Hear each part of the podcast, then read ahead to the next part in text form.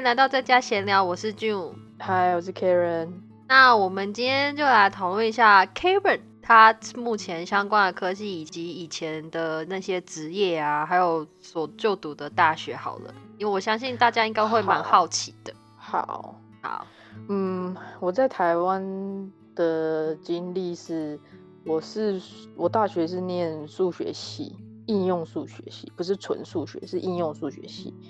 然后之后我就接着上了研究所。那我研究所念的是应用统计，也不是为什么要多有一个应用两个字？是有的时候太学术或是太数学、太理论的东西，并不一定能在职场上发挥到或是应用到。所以我那时候选的时候，都会稍微看一下那个学校的课程。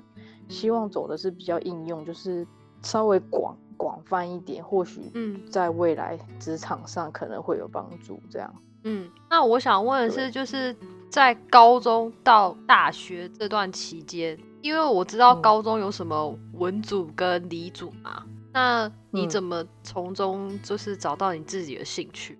我从国中开始，其实就不讨厌数学。然后尤其是有一个转折点，是我到高中的时候，嗯，我高一高一是不用选文组理组，是高二的时候才选。对对对对对。我高我高一的第一个数学考试考了五十几分，完全不及格。我当下就觉得天哪，嗯，这怎么可能会发生在我？的生活中，因为我那时候其实对我自己数学还蛮有自信，而且我也觉得没有我想象中那么难。但是我竟然考了一个非常低的分数，令我自己令我自己非常吃惊的分数。嗯，然后我就想说，天哪，我怎么会这样？我是不适合吗？还是怎样？还是呃脑袋是怎样被被敲到还是什么？但是从那个点之后，我就我那时候好像还有跟数学老师讨论。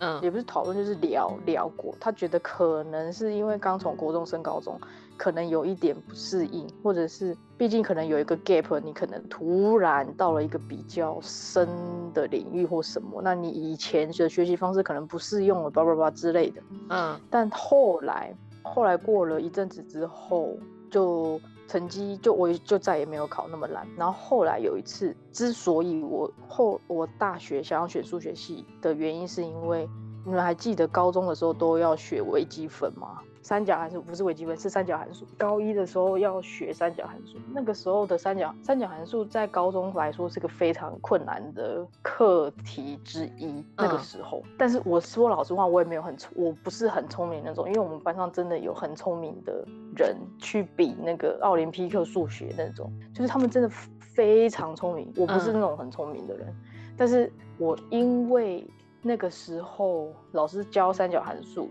然后其中有一个小部分是证明题，你还有印象证明题是要干嘛的吗？我跟你说，我没有读过高中。OK OK，好好好，那没关系，没关系。反正反正的，三角函数里面就有一个证明题，证明就是告诉你说，他告诉你一个公式，嗯，然后那你就要去证明说这个公式是对的。哦，嗯，你唯一你唯一能用的就只有这些基本函数的基本定义，但是你要去。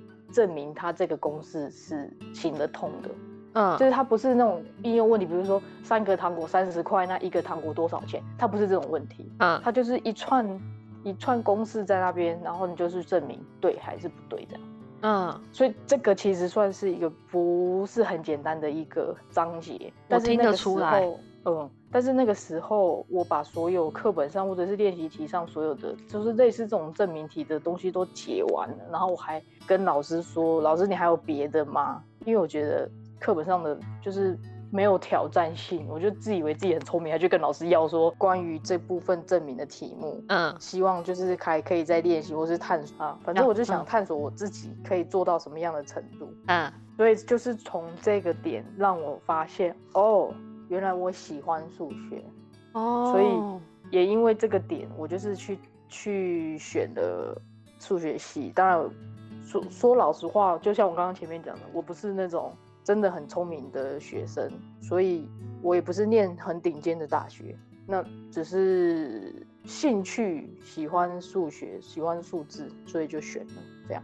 因为我觉得要就是要找到自己的兴趣，真的是一件蛮困难的事。其实我觉得是这样子，嗯，因为在我不知道是不是在我家庭的环境，或是大家都一样啊，就是在我家庭环境当中，就是成绩就是一切嘛。但是当当这个过程当中，你不会想要去探索自己的兴趣到底是什么，你就是你就只是为了成绩而去念书，嗯嗯嗯。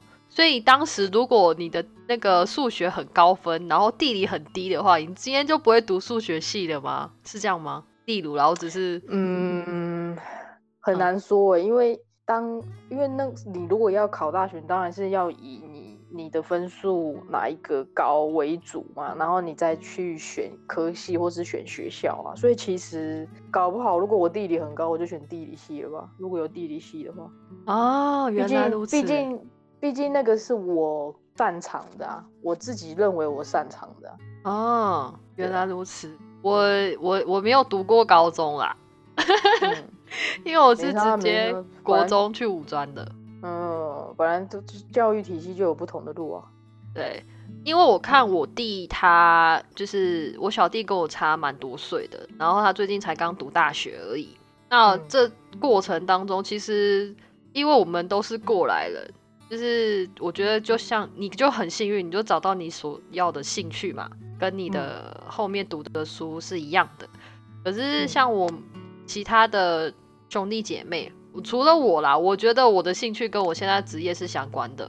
那我其他的弟弟跟妹妹，他就没有办法，就是哎，毕业了之后还是一样去做他所想要的事情，就是他的职业跟他的所学是完全不一样的东西。嗯。对，所以我就跟我爸爸妈妈在讨论我最小的弟弟这个教育的过程当中，我一直灌输给我小弟的就是，我不管你今天考多少分，就是找你的兴趣。我觉得兴趣是你最好的一个，你之后追求高分的一个动力吧。我觉得是这样。嗯嗯嗯嗯。所以你大学的时候还是很认真的，每天都在算数学吗？我真的很难想象大学就是每天都在算数学的日子哎。但没有啊，该翘课就翘课啊，该去夜唱就去夜唱啊。啊，所以科目 也都是数学相关的吗？哦，科目是啊，是啊，全部都是数学。对，没有一个别的。有选修啊，选修就很无聊啊。主修，我说主修也有英文课啊，我们那时候也有英文课。不是。因为我现在很难想象，你知道吗？就是因为我不是读护理的嘛，所以当然我的主修课就是有，然后基本的解剖啦、生物啊。哦，对，要讲数学，要讲数学的科目是不是？对啊，就是都只有数学吗？对啊，什么微积分、基本微积分、哦，高等微积分、线性代数、城市设计、物哦也有物理耶，一年级的时候也有物理，嗯，然后。还有密码学，就是可是密码学是比较后面的。密码学是什么啊？好，其实我有点忘记了，因为那个那个科那个科目我真的分数拿的有点低。嗯，但是反正我我忘记它到底叫什么，反正有一个学校密码学，那时候我觉得很酷，好像可以解密啊什么。对啊，嗯嗯，但我完全忘记我学什么。然后也有跟统计有关的，因为数学跟统计其实差不了多少。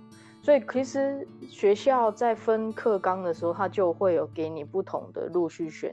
像数学系那个时候好像有两种或三种三条路。第一个就是走纯数纯数学的，那你可能就是他会给你一系列的呃大二大三大四你可能想要修的课，比如说你可能会有。呃，我不知道，我有点忘了，因为我我那时候没有没有走这条路，所以我不晓得。没关系。但是它会是跟数学理论非常有关的理论。对，就是很理论那种。可能你以后就当爱因斯坦啊，或者是你还想要当爱因斯坦吗？计算那个火箭铁轨啊，不，轨迹之类的，你就就就会去走那条路这样。嗯。然后第第二个也有精算师，他会告诉你说。你如果想走精算师的话，你在未来的几年，你可以修什么样的课程？跟呃，你想要当精算师，那你可能要去考什么样的证照？什么学校都会这个我听过资讯。嗯，最后一条路就是统计了。那他就会列列一样会列课程，然后告诉你未来职业的方向什么等等。所以我那时候在看学校介绍的时候，这三条路前面两条就是听起来非常非常的困难，我根本一点都不想碰，所以我最后就只好走了统计。这这就是为什么我研究所选统计的原因，因为我大学后来的课程都是选跟统计有关的，嗯，所以我后来才去报考统计研究所，是因为这样。所以你是大学毕业之后立即去读读研究所吗？还是你大学毕业后有工作一阵子再去读研究所？我其实是重考生，因为我有这其实有点有一点小故事。我那时候大学应届的时候，我去了一个。台台北的一个五专的学校，听了他们学校的介绍，嗯，那个科系算是城市跟统计有关的，我现在也完全忘了那个科系是什么名称了，嗯，我的记记忆力不是很好，没关。系，但是他他没有那么纯统计，他反而比较类似资讯，嗯，资资料资科的那一种。嗯，然后他其实是一个，哎，大如果大学毕业念的是二技，是不是？如果如果是五专走五专的话，他所以他是一个二技。嗯，然后我其实没有要歧视或是什么，但是那个时候依照一般的教育体制，大家大学之后大部分会往研究所继续。如果你想要升学的话，对，很少人会从大学去二技。不会有啊，对 对，所以那个 时候，但那个时候不知道怎样，我可能脑袋嗯不知道，反正就那时候去了听了，哎，觉得他们老师就讲的还蛮吸引人，可能老师都很会讲话吧，嗯，然后他们也愿意接受我当他们的学生，我也不知道那时候好像是透过老师介绍，在大学的时候透过老师介绍的，嗯，那他们也希望我去念他们的学校，然后也有开一些。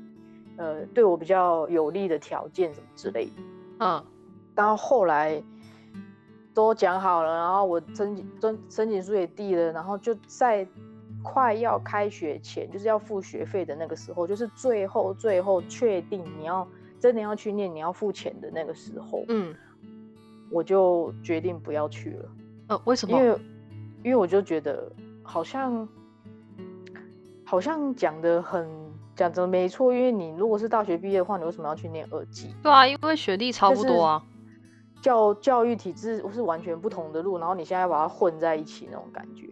嗯，所以后来我就放弃，但是也但也因为这样，刚好也过了那个申请研究所跟考研究所的那个时间，就变成我有一半年到一年的时间是空档。嗯。所以，我跟同跟我同一届的学生同学来比的话，我其实是晚一年去读研究所。嗯，因为我是我中间有一个空档，我是重考的，我后来才去考研究所，我不是应届去考研究所。嗯，对，这样会有影响吗？没有影响，因为我进了研究所之后，也遇到了两个跟我一样是重考生啊。哦，那没关系吧？无所谓，没有没有差，其实没有差多少。嗯。所以你是真正去职场是研究所毕业之后？研究所毕业之后哦，好，我以为你是就是先去职场，然后再去研究所的。哦，没有没有没有没有，我是研究所毕业之后才找到工，才才去找工作这样。了解，那你就是发现职场跟研究所有什么差别吗？就是，哎，我要怎么讲？跟你想的有没有不一样？其实学校，我我说老实话，嗯，真的不真的有差别的，不是职真的差别最大的不是职场跟研究所，是大学跟研究所啊，就是你说这三个环这三个阶段，大学、研究所、工作这三个阶段差别最大的其实是大学，你拿研究所跟大学比，因为我要我要怎么说？其实我真的很推荐大家去念研究所。嗯，你知道我在我在研究所真的是被折磨的。我不要说，我不是说老师欺压我，而是不是不是说这种折磨，而是说在研究所一个月的时间，甚至是一堂，比如说一个学期的时间，你所读的书，你所研究跟你的论文有关的东西，什么剩就是那个时间，那个读书的量加起来，是你大学四年加起来都不够的啊。对我来说，我不知道其他的学校是怎样，因为嗯，我没有读过其他就是比较好的大学。比如说，你可能你读台大好了，你可能一一学期读的书的量就已经胜过我我研究所两年的量也说不定。但是我只能就我自己的经验，嗯，来来讲这个故事。所以我的经验是真的，研究所的洗礼真的让我就是觉得这世界上没有什么。可以难，就是有难到我没办法解决的，因为我觉得我在研究所的时候真的做了太多我当初真的认为我做不到的事，但后来我还是可以解决它。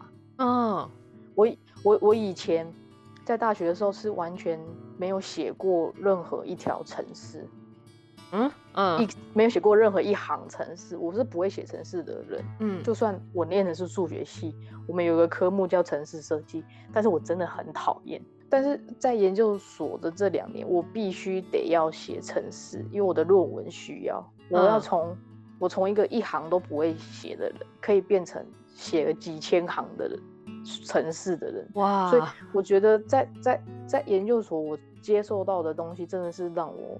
就是完全变了一个人，而且老师也是算是研究所的教授，也是算是严严厉，他不是会对你就是嗯随便，比如说像大学的教授，嗯，我不知道，因为我学校的大学教授是还蛮随便的。哦，好，就是而且而且刚好我选的教授是我研究所所选的教授是你要看英文的论文，嗯，那。我大学的时候，我英英文还被当掉啊！第一，第一是我根本不喜欢去上英文课，是我也觉得老师实在太烂了，所以我后面英文全部都翘掉。所以我英文 之所以第一次会被当掉，是因为我根本都全部都翘课了没去。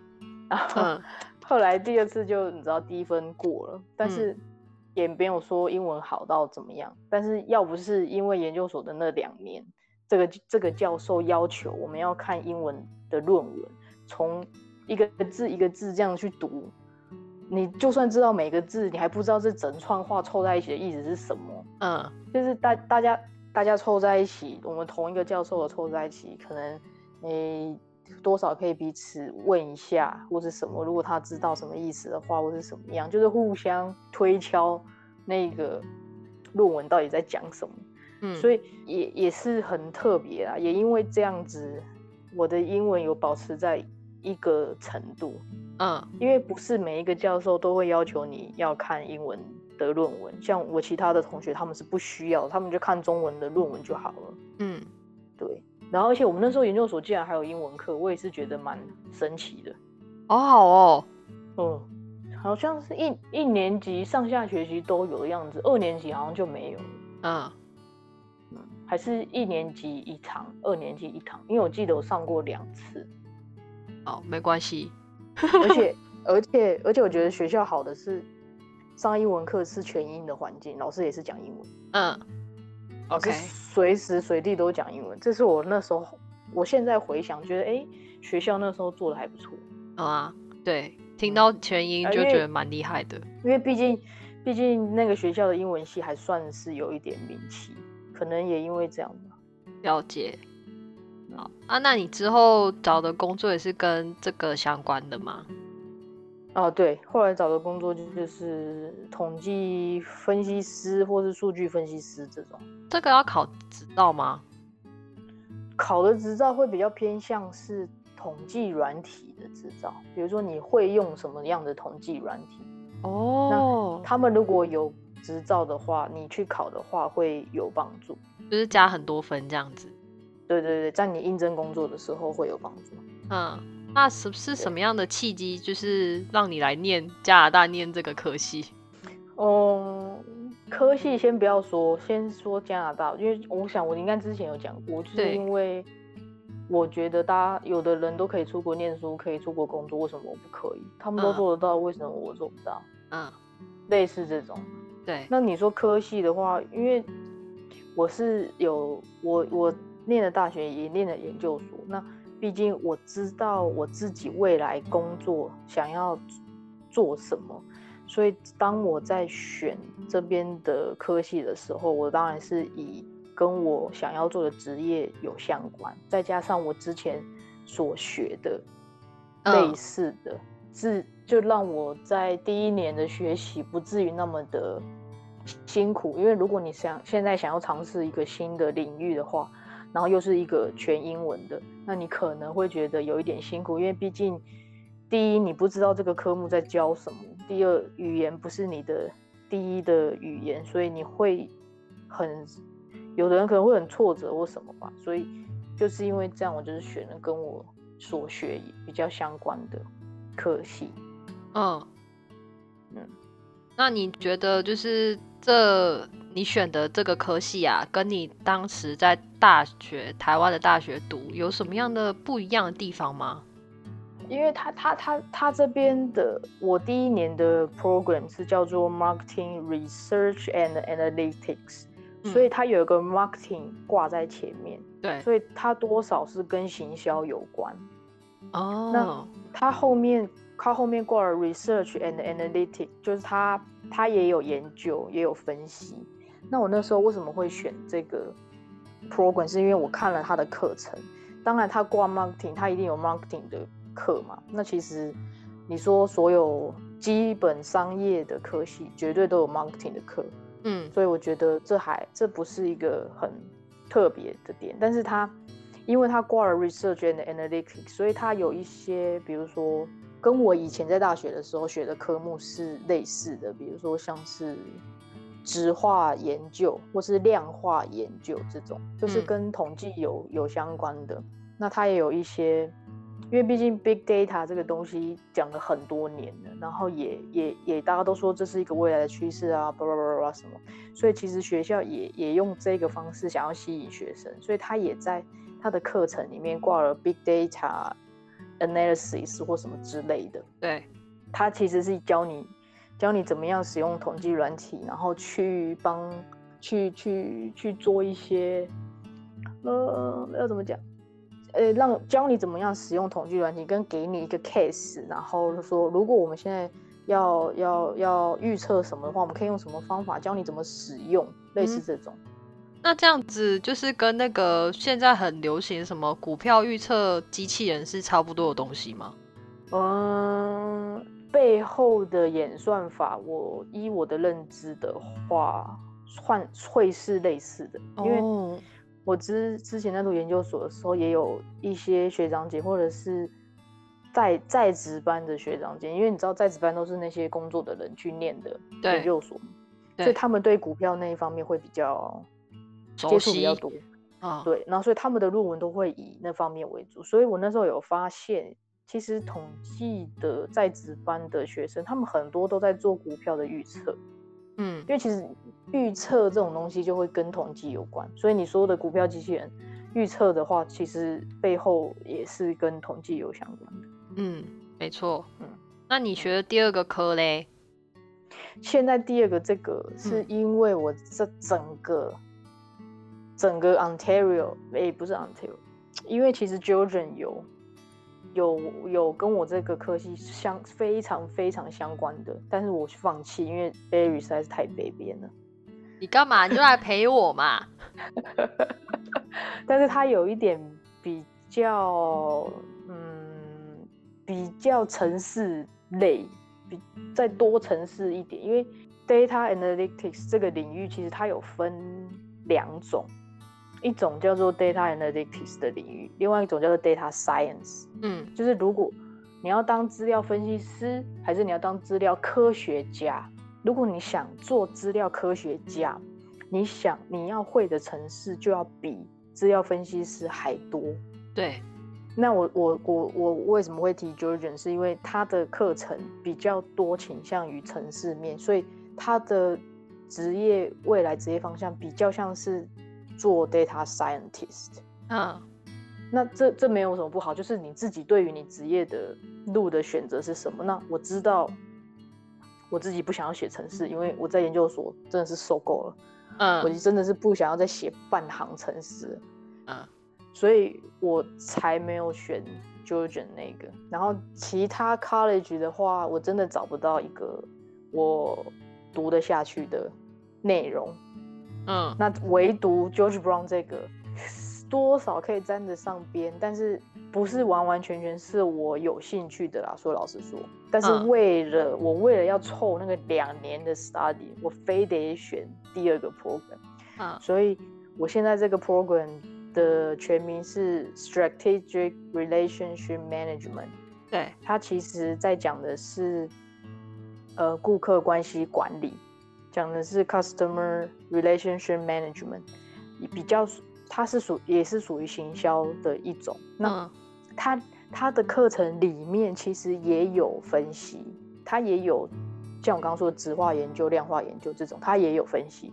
所以我就觉得，哎，既然有的话，其实多少可以减少我一些负担。嗯，因为反正我之前在第一个 program 我都上过课啦，我其实是可以 apply。那个 credit transfer，我就不需要上那么多课，对，嗯，所以就比较轻松一点。其实有一点因为这样，然后还还其实你好，你要说就是你知道正经的理由的话，毕竟顾客关系管理在所有的行业，或是你在你如果是做分析的人，其实顾客关系管理也是一个蛮好的。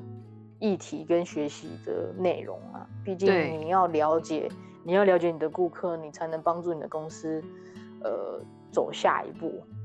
对，所以其实也是一个不错的学习的科目。嗯，因为所以我才选这个。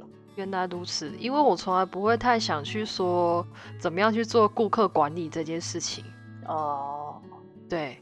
因为其实我们我们的我为什么会选顾客关系管理，是因为那时候我们在在研究所的时候也有一堂课就教顾客关系管理。嗯，那那那堂课老老师其实嗯蛮讨厌的，但是内容我觉得不讨厌，就是那个内容我觉得哎好像虽然说的都是屁话，但是好像蛮有道理的。什么意思？你你知道顾客关系管理告诉你就是屁话？什么叫屁话？就是他说。顾客至上，关系管理最最终的那个宗旨就是你要在对的时间接触到对的顾客，然后投递给他们对的讯息。你说这不屁话是什么？是屁话，但是很难呢。但你要对，重点就在你要怎么样去定义那个对的。对啊，什么时候要给这个客户什么样的讯息？你怎么知道现在这个时候适合？那你怎么知道他？呃，你用这个讯息给他的时候，你会吸引他去购买。这背后一连串，其实，嗯，难的是这些，也有跟也有跟同，也其实也跟统计有点相关了。嗯，那你想要去学心理学吗？我没有哎，连我自己都搞不懂，连我自己都搞不懂，还学什么心理学？这都可以去了解顾客心理啊？哎，其其其实我之前有想过，就是我。是要不要换走了人资看看？嗯，但是后来我就，嗯嗯，我有想过，那时候想来这边念书的时候，因为我觉得每一个公司都要人资啊，我为什么要局限于做资料分析师？我如果做人资的话，我不是什么公司都可以去吗？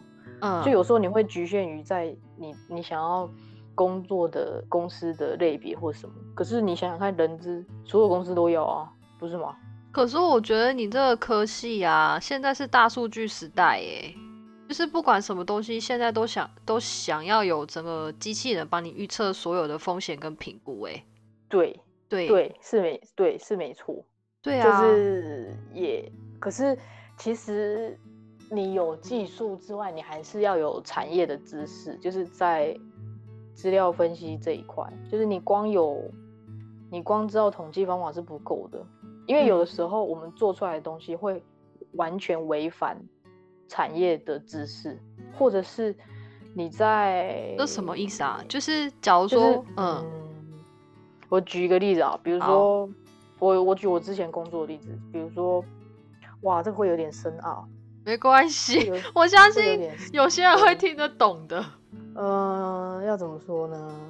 比比，比如说你你现在做一个，因我我之前工作最常做就是我要做一个统计的模型，然后让公司透过这个模型可以找到他要的客户，或者是达到他的目标。嗯，那以我之前在手机公司工作的例子的话，什么叫做违反产业的知识呢？是当当你认为这一个变数，它对于你的目标的决定性是正向的时候，比如说这个变数多。那我我我最终得到的目标就会多，嗯，这叫正向的关系。那如果我这个变数少，我我得到的目标就越少，这是叫负向的关系。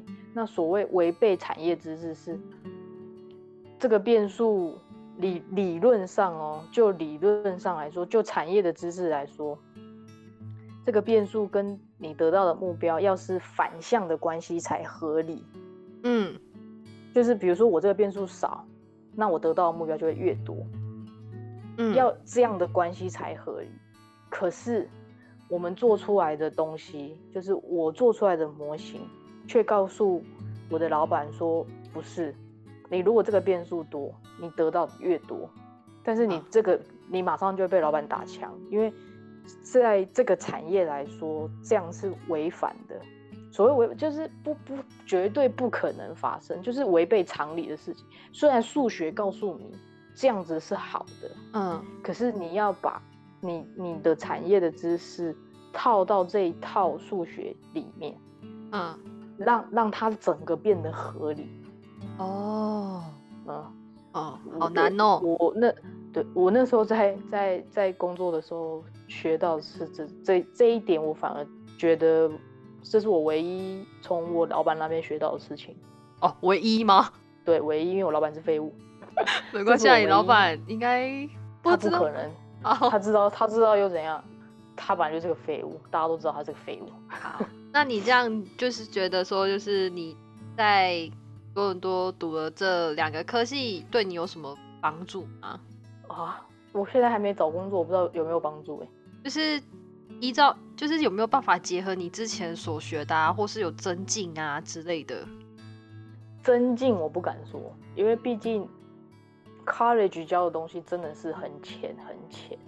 嗯，他而且 college 其实是要的是应用，他不会告诉你理论。像老师在上课的时候，他会告诉你这个东西怎么用，但是它背后的理论他只会简单的讲，但是。这些背后的理论，我们我那个时候在研究所的时候已经学过了。对，所以你说他，嗯，他其实没有讲的很深，嗯，所以我觉得多少是有点浪费钱了。我了解你说的，但但没办法，因为你你也是在台湾读了相关的，然后来这边读选一个跟你所学相关，所以我觉得你可以体会我的意思，就是我可以体会。只是把我们现以前学的换成英文而已。对，但老师都老师都讲的浅浅的，因为毕竟 college 就是你知道就是这样。除非你是上 university 的话，可能就不一样，因为 university 比较重理论，对，college 是比较重实物。对，好，嗯，非常感谢你今天的分享，我觉得好难哦。就是呃，我我因为毕竟数学统计可能就是稍微无聊一点。无聊吗？你如果喜欢，那应该就还好了吧。其实要说说到喜欢，我也不知道。我只是找了一个，在众多的科目里面找了一个，我好像比其他科目还擅长的东西。那就是喜欢了吧？就认为就认为好吧，我以后可能可以靠这个为生了吧。好，好，那我们今天就先录到这里吧。好，谢谢大家。嗯，谢谢大家。如果有问题的话，可以都可以咨询我们，或是在下面留言，我们都很乐意回答你们。嗯，没错没错，谢谢，谢谢大家，拜拜，拜拜。